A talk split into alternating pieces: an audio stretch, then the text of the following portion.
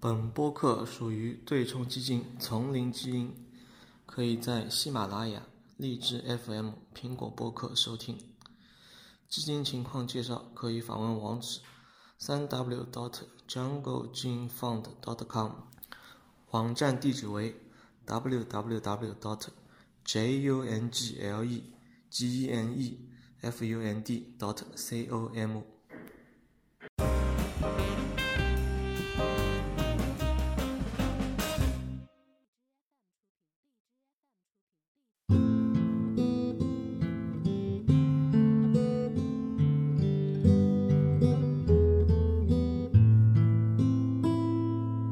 嗯，今天就跟大家聊一聊 Costco 吧，因为马上中国的第一家门店马上就要开业了嘛，在上海的闵行区。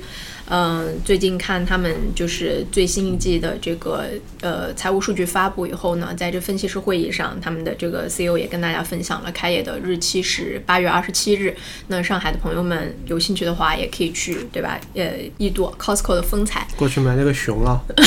巨大的那个 Costco 熊。嗯，Costco 呢，它是一个就是很呃会员制的一个仓储型的这个超市。嗯，现在呢，在全球范围内呢，有七百多家门店，其中五百多家呢是在美国，呃，然后呢，就是如果大家有了解过的话，像沃尔玛旗下的那个 Sam's 的那个 Sam's Club。呃，这个也是就是同样的这个模式的这样的一个会员制的仓储型超市。那么它的这个这种模式呢，就是主要就是说大家有一个进去消费有一个入门的门槛嘛，大家要购买这个会员卡的这个资格，然后才能进去去进行一个消费。而且呢，它是里面所有的这个商品都是这种大包装的，或者说是这种呃批量包装的。就比如说你买一个漱口水，可能是呃大包装的漱口水是六六罐或者三罐。或者说你比如说买一桶橄榄油是二十几升的这样整个一桶的这样橄榄油什么的，或者说你买牛肉啊什么之类切好的牛肉牛排什么的都是一公斤起的这样的包装，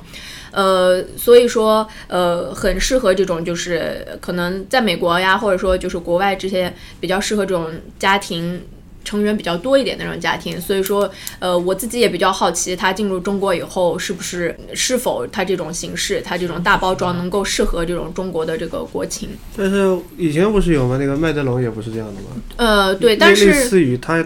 我我去过嘛，它也是过去也是批发形式的，过去就是这种大大盒子，然后。对，但是我觉得麦德龙的可能还对还不够大，就是因为 Costco 的确实，